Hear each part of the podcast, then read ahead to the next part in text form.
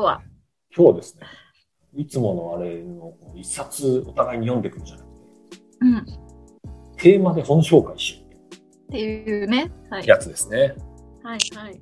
なので、一個テーマを決めて、お互いに、えーそのテーマだったらこの本ちゃんっていうのを、お互いに読んでないだろう的なやつを紹介し合う。はい。でもすいません、私本って言いながら一個映画にしちゃった。 あ、あ全然もう。いいね。でも映画もいいっすよ。映画もいい。コンテンツはいいっすね。 はい。その、先に、なんていうんですか、三つの憧れ、はいはいはいに三つぐらいですか三つぐらい。はい、そうあテーマがそう憧れですよね。憧憧れれをテはーマいにはい本を紹介し合おうっていうことですよね。そうだ、そうですね。憧れ。リサの憧れ、さ、三、三つあった時の憧れ軸みたいなのがあるんですか憧れよくわかんないんですよ。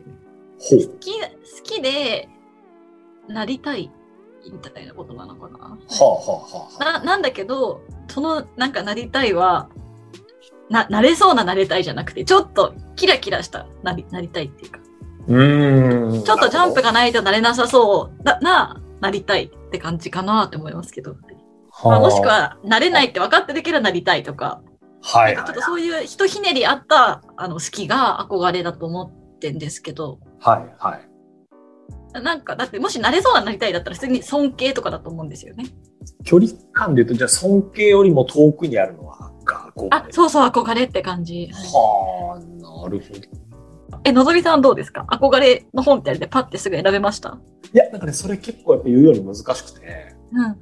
で、憧れ、なんか、ああえてあんまり考えずに3つ、三つ選ぼうって3つ出したんですけど、確かにミキさんが言うように、いくつかの側面があったなと思っていて、なんかちょっと後はいではい本のタイトルはあれだとして、3はい。つあって、1個は、なんかはい絶対になれないけどな、なれたらよかったな、みたいな。なんうんあかーわか来世、る来世でなれたらいいな、みたいなやつが1個。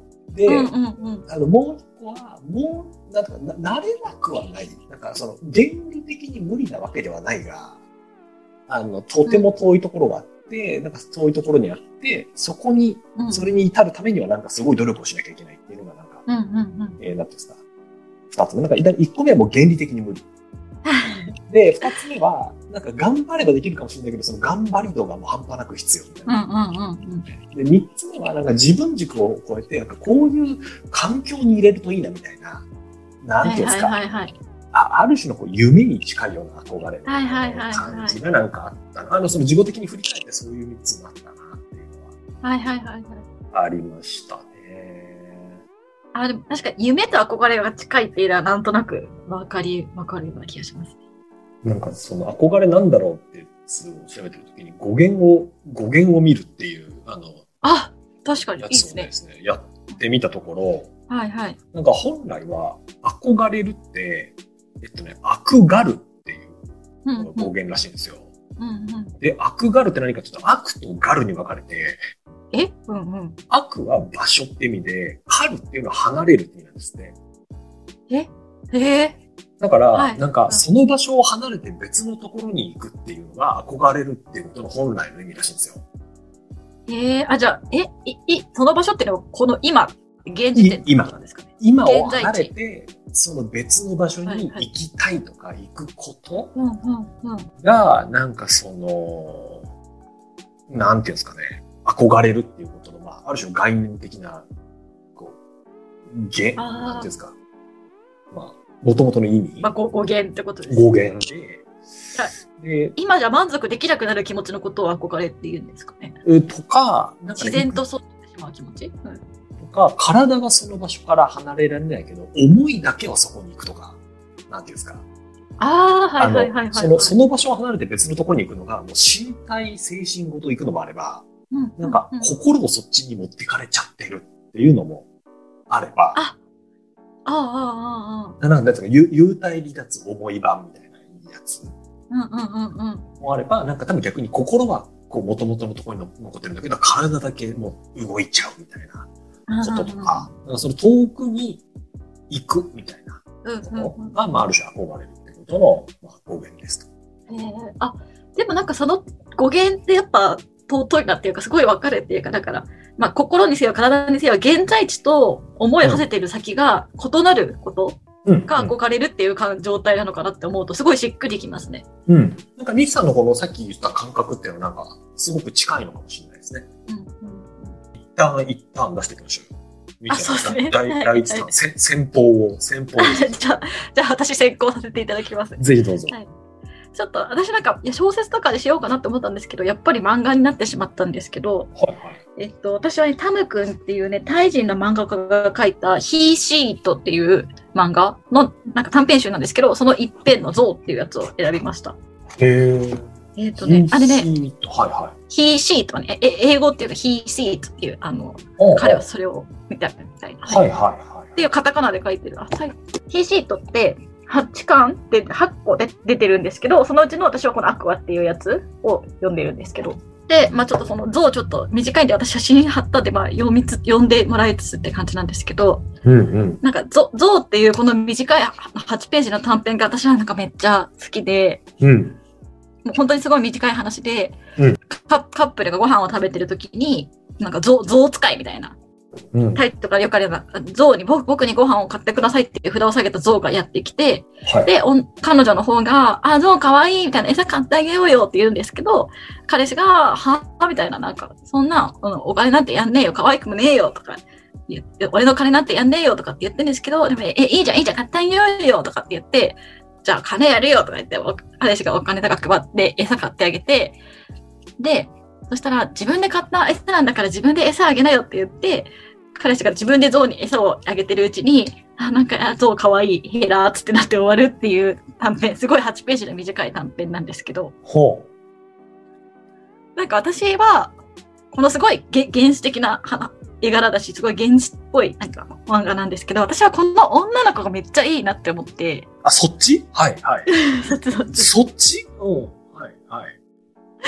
え、なんか私どっちかっていうとこの男の方の気持ちはすごいわかるっていうかう。、ほなんか餌の限限界いくらだと思ってんのとか言うタイプ。バナナに300円払ってみたいな。あんなん10円じゃんみたいな。ぼったくりビジネスだよみたいな。はいはいみたはいい。ななこう感じで言っちゃいがちな人間なんですけど、そういう時になんか、ええー、可愛いじゃんとかって言って、人をさ、動かしてさ、そんでなんかや、実際やってみたらさ、ちょっと楽しいみたいな。なんなんかほんほん、本当に思ってる気持ちをこうナチュラルに引き出せる。しかもなんか自分は楽しそうみたいな。なんかおそういう風な人との関わり方ってすごいいいなと思ってて、う。うんうんうん。で、あんまできないから、なんかピュアじゃないですか。ピュアに、ピュアのまま人と関わって、ちゃんと人をモチベートできるみたいな。なんか、ああいう人との関わり方ってすごいいいなって思って、結構憧れるんですよね。へえ。ほうほあの原始的な絵柄、原始的、なんか、良くない表現かな。私は褒めてるんですけど、なんか、この映画の中にすごいその人間のなんか魅力が詰まってる気がして結構憧れちゃいますね。うーんう。。そなれんかは、私は本当こういう感じはすごい難しいと思ってて、理屈っぽいから。はいこの女の子みたいな振る舞いがってことですかそう、なんか、関わり方、人との。へえ。おうおうこの二人ってどんな感じで付き合い始めるんですかね確かに。この えー、どうなんだろう。なんか、でもきっと男の方、この方が素直に似合う瞬間が時々あったりとかしたんだろうな。うーん、なるほど。はいなんか、のほほんとした女の子の感じですですよね、これなんかね、見るとね。そうそうそうそう。だけど、なんかちょっと、あの、最後のコマとか、ちょっと見てたりとかしてて、うんうんうん。なんか半分天然だけど半分分かってるのかなみたいな。てか、なんかそういう、いつもそういう感じなんだろうなっていうか。なんか他人をコントロールしようっていう気持ちがなく、自然とでもさ、人を動かせるみたいなのって、すごいいいなって、そういうコミュニケーションのあり方はすごいいいなって思いますね。へえ、人を、人を動かせるか。なんかその、みちゃん的にはこの人を動かしてる感が魅力的ってことなんですかこのか彼氏に対する。そうそうそうそへう。なんかさ、、あの多分、動かしてる感っていうか、多分本当はややってみたかったりとかするわけですよ、彼氏だって。多分、無意識かもしれないけど。そうねはいはいはい。でっていう、その無意識を自然に引き出せる、論理に負けない感じがいいなって、自分が超文字の人間で超理屈っぽいからこそ、そういう人はいいなって思いますね。憧れる。ミキさんだったら、か彼氏がこうこういう感じだとするじゃないですか。うんうん。え、私もこうだろう。え、わかるバナナなんて原価マジ10円だよね。つって、いいよいいよ。いや、なりますよ。じゃあなんか、この彼氏が、いや、10円だもん、これあんまりやってもさ、みたいなこと言い出したら、まあそうだよねって言って終わっちゃうってことなんですかうん、終わる。なるほどね。なるほどね。え、まあ、いや、私はマジでそっち側なんで、はい。あえうんえっと、まさに自分自分で勝手に壊しときゃいいじゃん。自分で持ってきた餌自分で売ってんだよって言われて、あ、ほんとそうだよねって。に買わなくても食べられんじゃんみたいな。で、ななる。例えば、なんか、あの、な奈良とかに行った時に鹿公園に鹿いたりするじゃん。はいはいはい鹿せんべいみたいな。あああいうのはどうですかなんか、ああいうの、ああいうの彼氏とこう、いや、こんなせんべいなんてさ、みたいな。え、でも、マジで鹿せんべいもよくわかんない派 ですよ。しかも、まああれ、鹿せんべいさ、あまあ、なんか、ほんとだ鹿が欲しがっちゃってんじゃん、すごい。あ絶対やんねーみたいな気持ちになります。原理、かなりの原理主義者ですね。えだから別に彼氏がすごいやりたかったら、もうじゃあ、あなたがやりたいならやったらいいじゃないってなるだけっていうか。は自い分ははい全。然やりたいと思わないですね。はい。なんかそこって不思議で、なんか、いや、そういう人なんてさ、なんかこういう、そういう人なんてアホじゃんっていうのもあれば、でも、ミキさんはなんかその憧れっていうカテゴリーにその人を入れてるわけじゃないですか。はいはいはい。でもそれってすごい不思議、不思議っていうかなんか面白いですよね。そうですかそうかな。やっぱ自分にはできないなって思う思うんですよね。えでもなんかこういう人って素敵じゃないですか。うーん、素敵。うんうん、そう。だから素敵だなって私は思うんですよね。うんうんうん。なんかタイプが違う、違うですよね。なるほどね。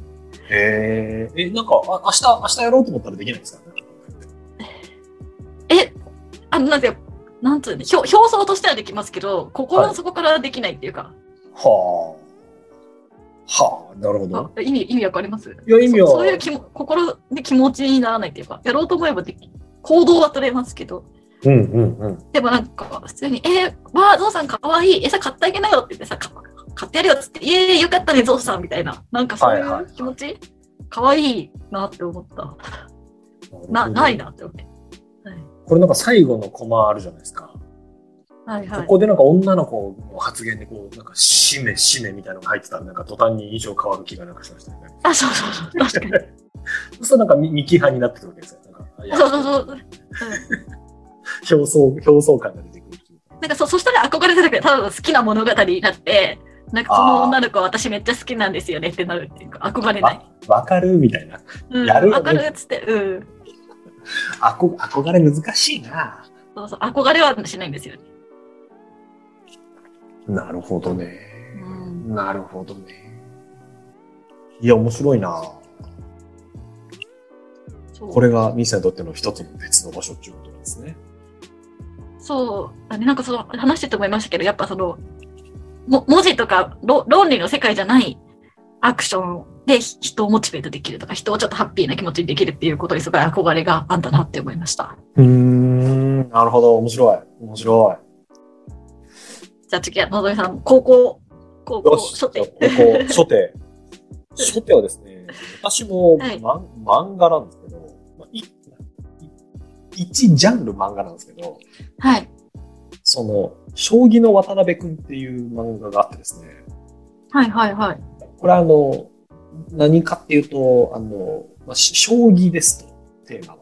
うんうん。えっと、名前の通り、将棋なんですけど、渡辺くんが将棋する話ですよね。そうそう、渡辺 くん、将棋の渡辺くんは渡辺くんが将棋する。頭悪い 発言。そうそうそうそう、あの、まさにその通り。将棋の渡辺くん、漫画なんですけど、まあ、実話ですと。この渡辺くんって誰かっていうと、あの、渡辺、今、名人ですね。あの、将棋のいろいろある、こう、なんていうんですか、しょプロ棋士って何百人もいるんですけど、その中の、まあうんうんうん本当にトップ、トップオブトップにいるのが、その名人っていうタイトルを持ってる人で、まあそれを持ってるのが今、その渡辺さんなんですけど、うん。その人の奥さんが書いてる漫画なんですよ。言ったら自分の旦那をテーマに漫画を書いてると。へえ。うんうん。その渡辺先生ってこう写真で見ると、なんかキリキリッとしたっていうかなんかこう怖そうな感じなんですけど、ライトなタッチで書いてるんですよね。うんうん。で、なんかその、将棋の日常とか、将棋してない時のお休みの日って何してんだっけみたいなあことがなんかふんわり書いてある。へえ。ですごい大好きなんですけど、で、これなんか憧れ要素ってなんだっけな何かというと、うんうん。なんか、なんていうのかな。将棋のプロ棋士ってクソかっけえなってますそもそも思ってますと、うん。なんか本当知恵でお金を稼いでる感じ頭の良さだけで。なんかね、その、知恵でお金を稼いでるっていう側面もあるし、うん。なんていうんですか、あのー誰のせいにもできない世界で戦ってる人たちなんですよね。あその、将棋って全く確率の要素のないゲームなんですよ。ーうんその、なんですか、例えばブラックジャックとかポーカーとか、あとは競馬とか、あと普通の仕事、なんていうか仕事もそうですけど、頑張って考えるじゃないですか、いろいろ。うんで、なんか失敗した時に、まあなんかいろんなもののせいにできるじゃないですか。なんか、例えば、運が悪かったみたいなことももちろん言えるし、うん仕事で言うとお客さんがこういうこと言ってくれなかったからだとか、いやあのタイミングであれ言うのはおかしいとかうんう、ん新聞のあの人が協力してくれなかったとか、いろいろ言い訳ができるじゃないですか。だから、将棋って全くそれができないんですよ。確かに。で、だから負けたら完全に自分のせいなんですようんね。うんで、勝ったらまあ、相手が負けてくれたせいか、自分が頑張ったせいかっていう、なんかすごいなんかこう、背負ってる人ですと。なかなかあれを何十年もやるの超しんどそうだなって思う、思っていて、なんかそういう人に対するなんか俺超あるんですけど、その中でこの将棋の渡辺君の中で描かれる渡辺先生っていうのがすごいこう、なんていうんですか、ほんわかしてるんですよ。へえ。なんか、アマゾンで将棋の渡辺君ってやると、あの、表紙が出てくるんですけど、なんかどれはいもぬ、ぬいぐるみと一緒になんか、将棋あ、した確かに。う可ん。愛い絵で、渡辺先生すっごいぬいぐるみ好きなんですよ。へえ。でぬいぐるみのことをぬいって呼んでて、こう、 なんか、い一軍って言われるぬいぐるみが20から30ぐらい家にいて、みたいな。はんはんはんはん。あの、一巻で多分こう、将棋指してるのは白っていう名前のぬいぐるみなんですけど、はいはいはいはい。なんかその、なんていうんですか、運の、もうそういう、そういう勝負の世界にいたのが、キリキリするのは当たり前かなと思いながらも、うんうん。すごいこの、なんていうんですか、あの、ぬいぐるみ好きみたいな、 なんていうんですかうんうね、んうん。人間みたいなところもあって、なんかこういう人間像ってすげえかっけえなって思っうーたんですね。なんか一つ、渡辺先生もそうだし、将棋の強い人っていうのは全般的に憧れの対象ですね。ああ、だから、内なるこう強さと、まあ、柔らかさと両方持ってる人なのかな、みたいな。あ、まさにまさに。うんそうですね。なので、将棋のテーマにした本っていくつもあって、有名なとこだと、羽生善治うんうん先生が、なんか将棋ってこういうふうに考えてますみたいなものもあれば、なんか将棋のプロになれなかった人たちを描いたドキュメンタリーみたいなのもあったりするんですよ。へえ、はいはい。もう12歳ぐらいからそのプロ養成機関みたいなやつに入って、うんうんうん。で、26歳が、あまあ、一応原則としては26歳が最後のタイミングなんですけど、もうそんな早いんだ。そう26までにとある段位、とあるクラスに上がれなかったら、それでも強制引退なんですよ。強制引退とか、プロには絶対なれないっていうことが、まあ、あの基本的には決まっちゃう。で、10 12から26まで将棋しかしてないわけですよ、その人たち。言ったら。恐ろしいな。はい。その時に、その、はいはい。なんですか、そのことがわかる対局があるわけですよ。これに負けたら、自分が15年ぐらいやってきたものうんうがん水の泡になるみたいな、こう、勝負があるわけですよ、目の前でこうんうんうんう。で、そ、その負けは誰のせいにもできないと。なんか、えぐくないですか、その、その感覚。えぐいし、そんなこと背負ったことないかも、私って思った。すごいなな。い人生において背負うことあるんだろうか。ないっすよね。うんうん。なんか、こう、一般の人がよく言う大学入試とか言っても、結局来年も受けられるし、うんか。つ誰かのせいにもできるじゃないですか。し、別に大学なんて振り返ってみたらあんま意味持たないしね。 あそうそうそう、振り返ってそういうこともできるじゃないですか。うん。なんか、人が、多くの人が、あの、あそこがキーポイントでしたとか、あそこが一番頑張ったポイントですって、この人たちが頑張ってることに比べればもう全然大したことないんじゃないかなみたいなうん。思うですと。でみんな多分そういうのをくぐり抜けて、プロでやってる、この勝負師の人たちって、まあ、なんかまあ、まあすごいなっていうのを思うっていう、このこの、なんていうんですか、ライトなタッチなんですけど、将棋の渡辺君って。うん読。んでると、そのライトの感じは可愛いな、みたいな、ぬいぐるみいいな、みたいな。っていうのもあれば、いや、でもこの人ってそういうふうな戦い方してんだな、みたいな。うん。そそうなんですよ。なんか羽生、羽生先生の、あの、なんていうんですか、奥さんのツイッターとかでよく出てくるんですけど、はいはいはい。あの、よく私もたまに流れてきてるの見てます。はい。なんか有名人じゃないですか。はい。であの人の、ああの羽生先生の若い頃とかをこう見てると、突然、ごめん、ちょっといいみたいなことを言って、将棋のこの研究部屋に戻ってって、6時間帰ってこないみたいな。うん。だから、なんか思いつつくんでしょうね。あ、これはどうなんだろうみたいなことが思いついたときに、なんかな何を差し置いても6時間いっちゃうみたいな。いや、そんなことまで考えたいことなんて俺ねえな、みたいな。 なんていうんですいか。や、本当ですよ。え、た、なんかこの先はないんじゃないか。